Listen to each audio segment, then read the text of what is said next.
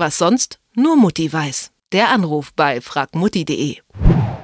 Jeden Morgen ist es bei mir das gleiche. Eben noch habe ich meine Kopfhörer samt aufgewickelten Kabel in die Tasche gepackt. Schon ziehe ich sie in der Bahn völlig verknotet heraus. Minutenlang bin ich dann einzig und allein damit beschäftigt, das Kabel wieder zu entwirren. Das kann einen echt in den Wahnsinn treiben, muss aber eigentlich nicht sein. Es gibt nämlich durchaus ein paar Möglichkeiten, wie sich der Kabelsalat vermeiden lässt.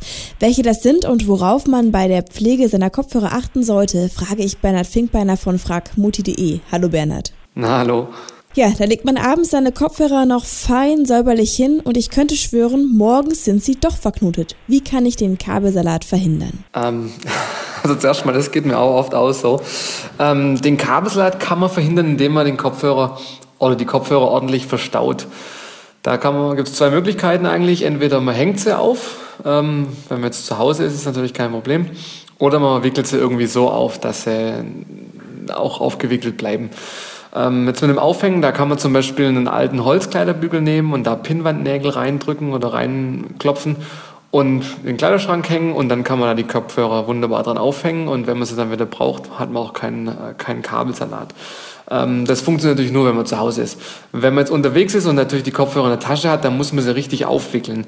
Das ist ein bisschen schwierig, das so zu beschreiben. Ah, ich versuche es einfach mal.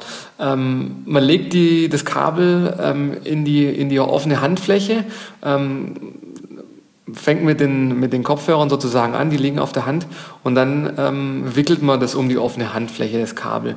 Und dann lässt man ein Stück äh, drüber stehen, also die letzten 10 Zentimeter oder so, nimmt äh, die Kabelrolle von der Hand und dann mit dem letzten Kabelende, also mit diesen 10 Zentimetern, ähm, wickelt man sozusagen feste um die Mitte dieser, dieser Rolle.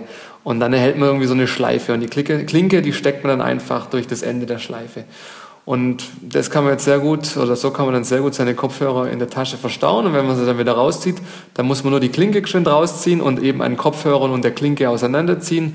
Und wie von Geisterhand hat man dann ein entwirrtes Kopfhörerkabel. Das, äh, ich gebe zu, das klingt natürlich alles ein bisschen kompliziert. Ähm, da gibt es aber auch zig Tutorials auf YouTube dazu. Also da muss man einfach nur mal Kopfhörerkabel aufwickeln oder so eingeben.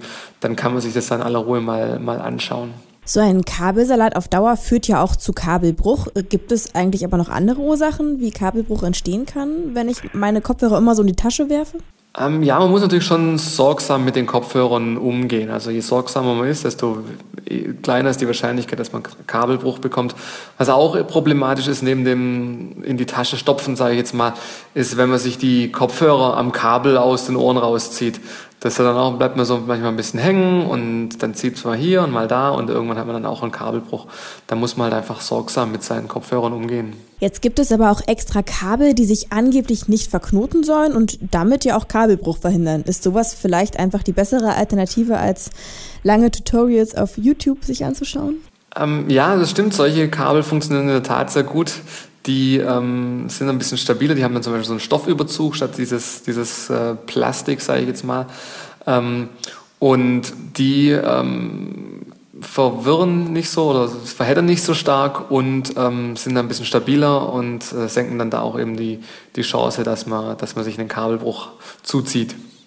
Jetzt sind nicht nur Knoten in den Kabel vor allem ein Problem, auch Schmutz an den Kopfhörern kommt ziemlich oft vor. Wie reinige ich denn sowas? Also oftmals haben die Kopfhörer ja diese, diese Aufsätze, also aus, aus Stoff manchmal, das ist natürlich dann ein bisschen schwieriger, aber oftmals dann eben auch aus Silikon und die kann man abnehmen und natürlich mit Wasser und Spülmittel ganz normal reinigen. Da sitzt ja dann auch der meiste äh, Dreck dran, sage ich mal. Ähm, wenn es wirklich hartnäckig ist, kann man solche Silikonaufsätze auch mal über Nacht in einem Glas Wasser mit einer Gebissreinigertablette einwirken lassen, dann werden sie auch richtig sauber. Ähm, jetzt bei den Kunststoffoberflächen, die natürlich direkt am Kopfhörer dran sind und die man da nicht wegbekommt, ähm, die sollte man regelmäßig mit einem weichen Tuch säubern, wenn man sich jetzt da die Mühe macht. Ähm, wenn jetzt dann doch mal irgendwie der Dreck da dran ist, dann darf man da natürlich nicht irgendwie mit, mit Wasser ran oder so. Da könnte man ja die Elektronik beschädigen. Auch irgendwie so Druckluft oder so ist äh, schwierig.